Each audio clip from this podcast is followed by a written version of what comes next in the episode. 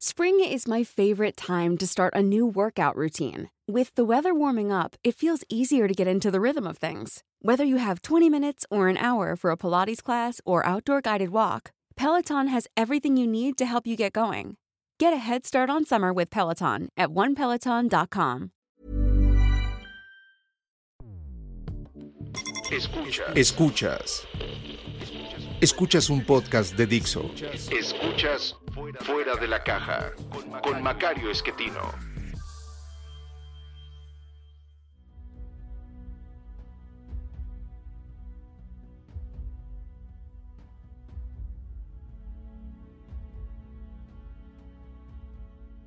Bienvenidos, esto es Fuera de la Caja. Esta es la emisión número 79 de este podcast y por ser impar nos toca hablar de coyuntura y pues qué otra coyuntura eh, que el tema del coronavirus. Eh, como usted sabe, esta enfermedad que ahora ya es pandemia inicia en China, eh, se extiende a través del mundo y ha provocado ya el cierre de regiones enteras como ocurrió allá en China o de países completos, en el caso de Europa, eh, España, Francia, Italia han tenido que cerrar al menos parcialmente el caso de Francia, no sé si lo harán totalmente en estos días, eh, por cierto les recuerdo el día que estoy grabando esto es 17 de marzo eh, y ahora sí hay que ser muy cuidadoso con las fechas porque esto cambia prácticamente día a día. este cierre de, de las economías no es una cosa menor, eh, porque lo que significa, por ejemplo, de entrada es eh, que todos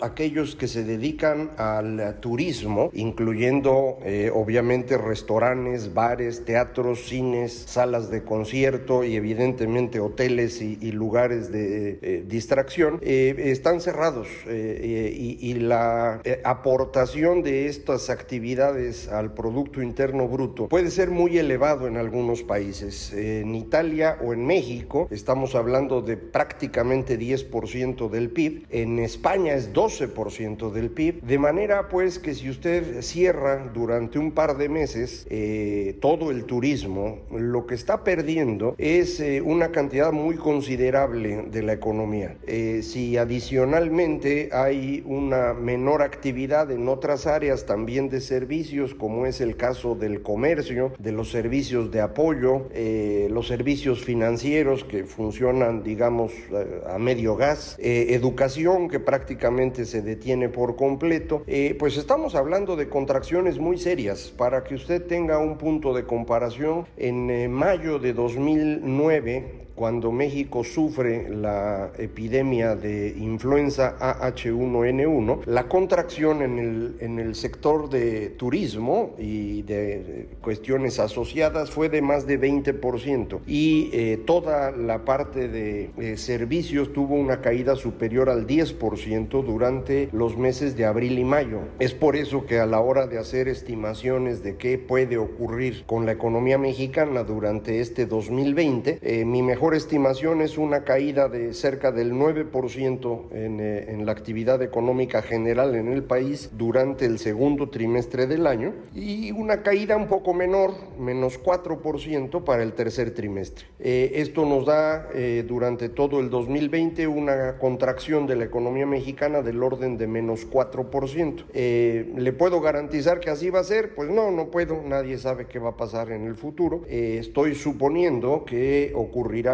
aquí en México, en Estados Unidos, en Italia, en España, algo parecido a lo que ocurrió en China. Una vez que se alcanzan las 100 personas infectadas, eh, ocho semanas tardó China en eh, prácticamente controlar el problema aunque Italia y España tardaron en aplicar las medidas de distanciamiento social, eh, es posible que en ocho semanas logren frenar el problema y esto significaría eh, prácticamente todo el mes de marzo. Italia empezó el 8 de marzo a frenar las cosas, España lo hizo después, Estados Unidos todavía un poco después, pero esperaría yo que esto eh, pudiera terminarse mm, a fines de abril, tal vez en Italia, mediados de mayo en otros países tal vez incluyendo México. Eh, de cualquier manera, pues estamos hablando de que ya se nos fue ahí la mitad del año prácticamente completa, porque la reactivación tampoco eh, ocurrirá de inmediato. Mm, eh, todos nos da miedo el tema del contagio y nos alejamos.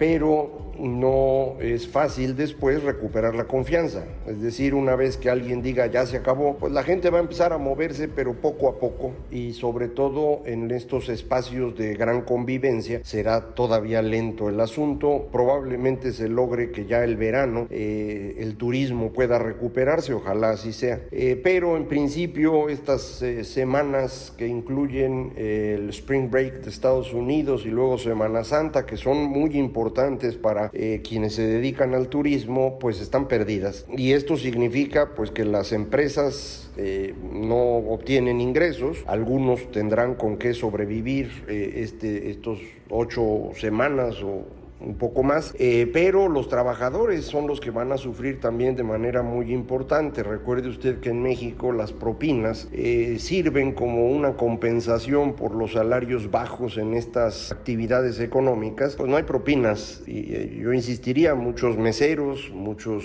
personas que trabajan en, en, salas de concierto, las personas que trabajan en los hoteles, dependen esencialmente de las propinas que usted deja. Si, si no hay turistas, pues no hay propinas y, no van a tener ingresos. Para el caso de México en particular, hay otro tema que nunca le hacemos caso y que para mí es el elemento más importante para entender a la economía mexicana, que es la economía informal. Tenemos ahí a 30 millones de mexicanos que viven sin ninguna protección de seguridad social o de salud, eh, pero además frente a una pandemia como la actual, eh, pues no tienen ninguna seguridad en su trabajo, no van a poder vender, no van a poder trabajar y son muchos millones de mexicanos y necesitamos hacer algo para, para ayudarlos. Eh, ayudarlos porque hay que hacerlo y ayudarlos porque esa es la única manera de que la economía funcione. Si quiere usted ser totalmente egoísta, hágalo por su propio bien. Necesitamos que todo mundo salga de esto y no va a ser tres días, no va a ser una semana, son al menos ocho semanas. Entonces no es una situación sencilla. Frente a esto, las economías no tienen herramientas. Hemos aprendido en los últimos dos siglos algo de economía y ya sabemos que cuando hay una crisis de demanda porque la gente pierde su empleo, eh, pues lo que hay que hacer es meter gasto público para con eso recuperar la demanda y que la economía funcione. Esto lo aprendimos en los años 30 y quien lo documentó primero de mejor manera fue John Maynard Keynes, como usted sabe. Eh, luego aprendimos que las crisis pueden no ser de demanda, sino crisis esencialmente financieras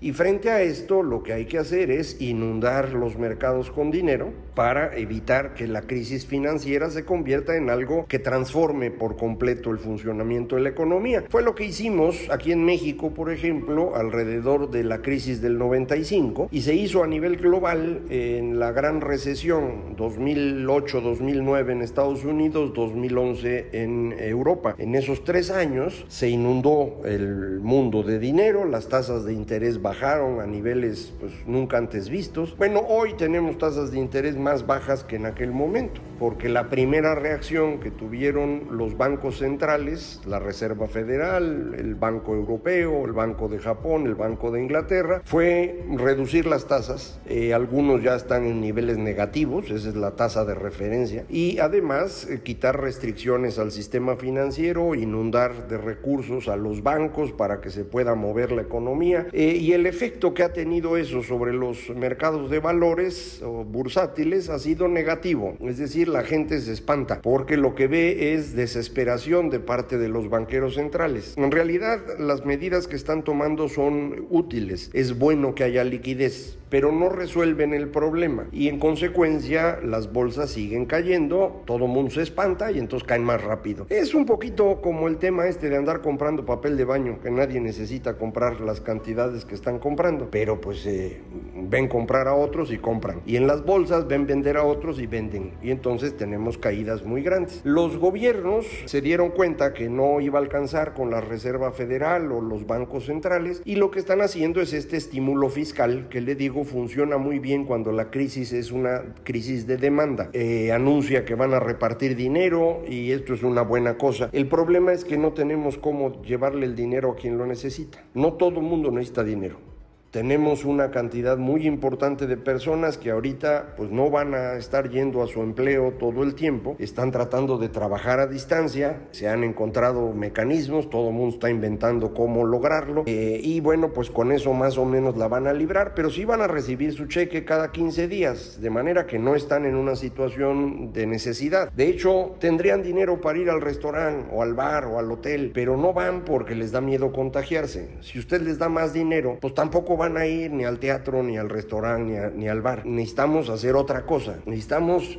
enviarle el dinero a las personas que van a resentir más el golpe. Los trabajadores de estos servicios, esencialmente en turismo, le decía yo, también los empresarios de estas áreas, en particular los empresarios más chicos, que son los que siempre están pues a, al día, digamos, y no tienen las dos semanas u ocho semanas que van a hacer para pagar la renta de su local que ver cómo se les ayuda para que paguen la renta. Eh, y esto es lo que, por ejemplo, anunció el presidente de Francia. El presidente Macron lo que anunció fue, vamos a ver cómo le hacemos para que no se cobren alquileres y los gastos de gas, agua, electricidad, pues los va a cubrir el gobierno. Y con esto, bueno, pues darle a estos negocios el colchón necesario para sobrevivir y que a mediados de mayo, principios de junio, vuelvan a abrir sus puertas, empiecen a trabajar y bueno, ya se, se resolvió el asunto. En Estados Unidos lo que está haciendo el gobierno es enviar cheques a las familias y en los dos casos tenemos el problema, le van a financiar a quien no necesita. Eh, claro que van a hacerlo también a quien sí necesita y eso es lo que están buscando hacer. Pero recuerde usted, en el turismo y estas actividades más golpeadas, pues estará el 20% de la población. El otro 80% no necesita este dinero. Bueno, pero hay que dárselo porque de otra forma no podemos alcanzar al 20% que sí lo necesita. A eso me refiero cuando le digo que no tenemos instrumentos adecuados. Eh, esto no quiere decir que los gobiernos se queden esperando. No, tienen que actuar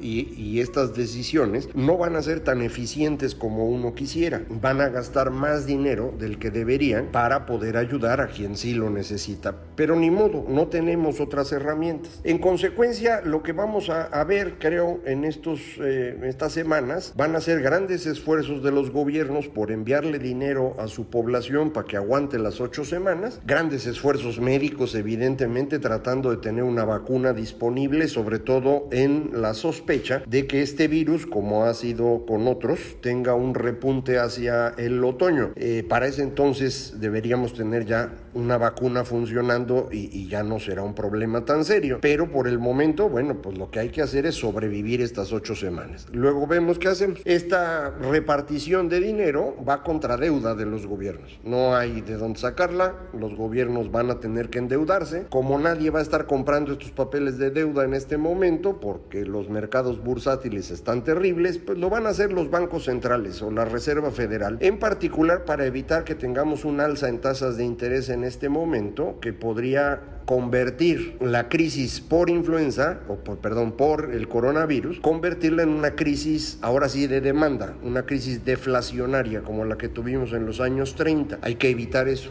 Entonces, bueno, pues vamos a tener que hacer unas cosas que tradicionalmente los economistas no recomiendan, que es hay que endeudarse, hay que financiar ese, me refiero al gobierno, no lo vaya usted a hacer, ¿eh? esto no se hace en la casa. Eh, los gobiernos tienen que endeudarse, se va a financiar ese endeudamiento con dinero nuevo y esto va a trasladar nuestro problema al futuro. Y en el futuro es probable que tengamos presiones inflacionarias, presiones por deuda, y entonces ya vemos qué hacemos. Pero necesitamos sobrevivir ahorita. Eh, no es que nos vayamos a, morir por el virus. Acuérdese usted, la mayor parte de las personas que se, se contagian no les pasa mucho. Hay un 20% que se enferman más o menos de seriedad y de ese 20% solo la cuarta parte es la que realmente se pone en problemas muy, muy, muy serios y, y muchos de ellos mueren, pero bueno, el 80% de las personas no, no les pasará nada, eh, pero la economía sí, y eso es de lo que estamos hablando, cómo hacer para que la economía en el transcurso de estas ocho semanas no se venga abajo. Eh, es un poquito parecido a lo que nos ocurrió, decía yo, en 2009 con la influenza, pero en aquel entonces éramos nosotros solitos y ahora este es un fenómeno ya totalmente globalizado, al cual se le suman algunas otras cosas que ya traíamos de antes. Una de ellas es la guerra comercial eh, petrolera que se estalló al mismo tiempo prácticamente que el coronavirus global. Sin embargo, venía incubándose desde antes en este intento de Rusia por acabar con el fracking en Estados Unidos y de Arabia Saudita por no dejarse de Rusia. En mi opinión, ambos también pensando en que el mercado petrolero pues está ya muy cerca del final y hay que agarrar la mayor eh, parte del mercado que se pueda. Entonces en eso están. Y eso para México es un problema porque se nos ocurrió con el nuevo gobierno apostarle al petróleo. Eh, si esto nos hubiera pasado hace tres años, eh, antes de la elección, pues hubiéramos sido felices porque todo se hubiera reflejado en precios más bajos de la gasolina y todo el mundo hubiera estado bien contento. Eh, ya estábamos en proceso de que Pemex se fuera convirtiendo en chatarra y liquidar lo que se pudiera. Pero este nuevo gobierno decidió apostar por esta empresa que no tiene ningún futuro y nos metió en problemas adicionales. Entonces este es un segundo asunto. Eh, hay, hay, hay, uno tercero que creo que también es importante y es el conflicto entre China y Estados Unidos. Eh, China está aprovechando el momento, como ellos ya lograron pasar sus ocho semanas de problemas internos y su economía va a entrar en recuperación, eh, está aprovechando que Estados Unidos no tiene cómo defenderse para vengarse de lo que les hizo Trump eh, durante los últimos dos años. En el fondo, pues tienen razón en algún momento se iban a vengar. Eh, y esto nos lleva al tercer problema, que es el más interesante de todos, los populistas. Los líderes populistas han resultado trágicos en todos los gobiernos. Eh, creo que hay cuatro que podemos identificar muy claramente cómo han actuado. Si quiere usted le hacemos hasta cinco, pero déjeme empezar. Eh, primero, el señor Pedro Sánchez en España, que no quería reconocer el tamaño del problema, no quiso enfrentarse a las feministas extremas, me imagino, cancelando la marcha del 8 de marzo y esto le ha provocado un incremento en contagios brutal. Eh, no ha sabido administrar el proceso, que es un proceso complejo sin duda, y eh, está en serias dificultades ha mostrado incapacidad frente al problema. Algo similar podría uno decir de Italia, pero Italia está acostumbrada a que no tienen gobierno, entonces pues no, no es tampoco noticia. Eh, otro de los líderes eh, populistas en problemas, el señor Bolsonaro, que incluso se sigue teniendo la sospecha de que pueda estar enfermo, eh, se hizo una prueba y dijeron que había salido positiva y luego que no, que era negativa, pues ya se hizo otra. Varias personas en su entorno sí están contagiados y todos ellos estuvieron con el señor Trump en eh, Maralago, en su, en su club de golf, eh, unos días antes, eh, de manera pues que el, el, mismo presidente estadounidense estuvo en riesgo, esperemos que no tenga nada, pero el señor Trump es un excelente ejemplo también de esta tragedia populista. Estuvo negando la crisis todo lo que pudo, en buena medida porque imaginaba que esto le podría costar la reelección y entonces pensó que menospreciando se iba a quitar el, el bicho y pues no se quitó. Eh, ha cometido una gran cantidad de errores y creo que ha mostrado con toda claridad que no es un líder y que no sirve para gobernar, pero ya los estadounidenses decidirán eso en noviembre que les toca su elección. Eh, y el otro caso que tenemos espectacular de irresponsabilidad, pues es el señor López Obrador, que usted lo ha visto actuar, menospreciando la epidemia o pandemia, eh, insistiendo en sus temas de siempre que a nadie le importan en este momento, sin ninguna idea clara de qué hay que hacer en materia económica y desoyendo las recomendaciones incluso del experto que puso él para atender el tema, que es el señor López Gatel, que además pues ha empezado a actuar de una manera muy eh, servil frente al presidente y ha complicado incluso el discurso de alguien que en este momento debería ser la fuente de serenidad para el país. Entonces, eh, pues este coronavirus a lo mejor y sí nos ayuda a poner en evidencia el tamaño de la irresponsabilidad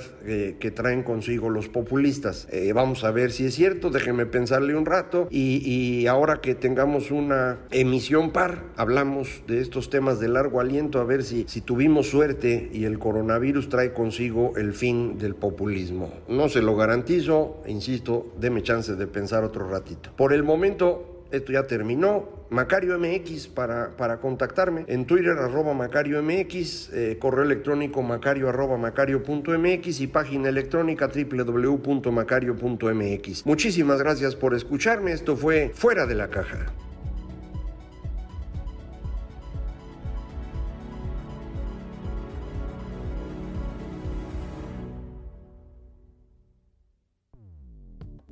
Dixo presentó Fuera de la caja con Macario Esquetino.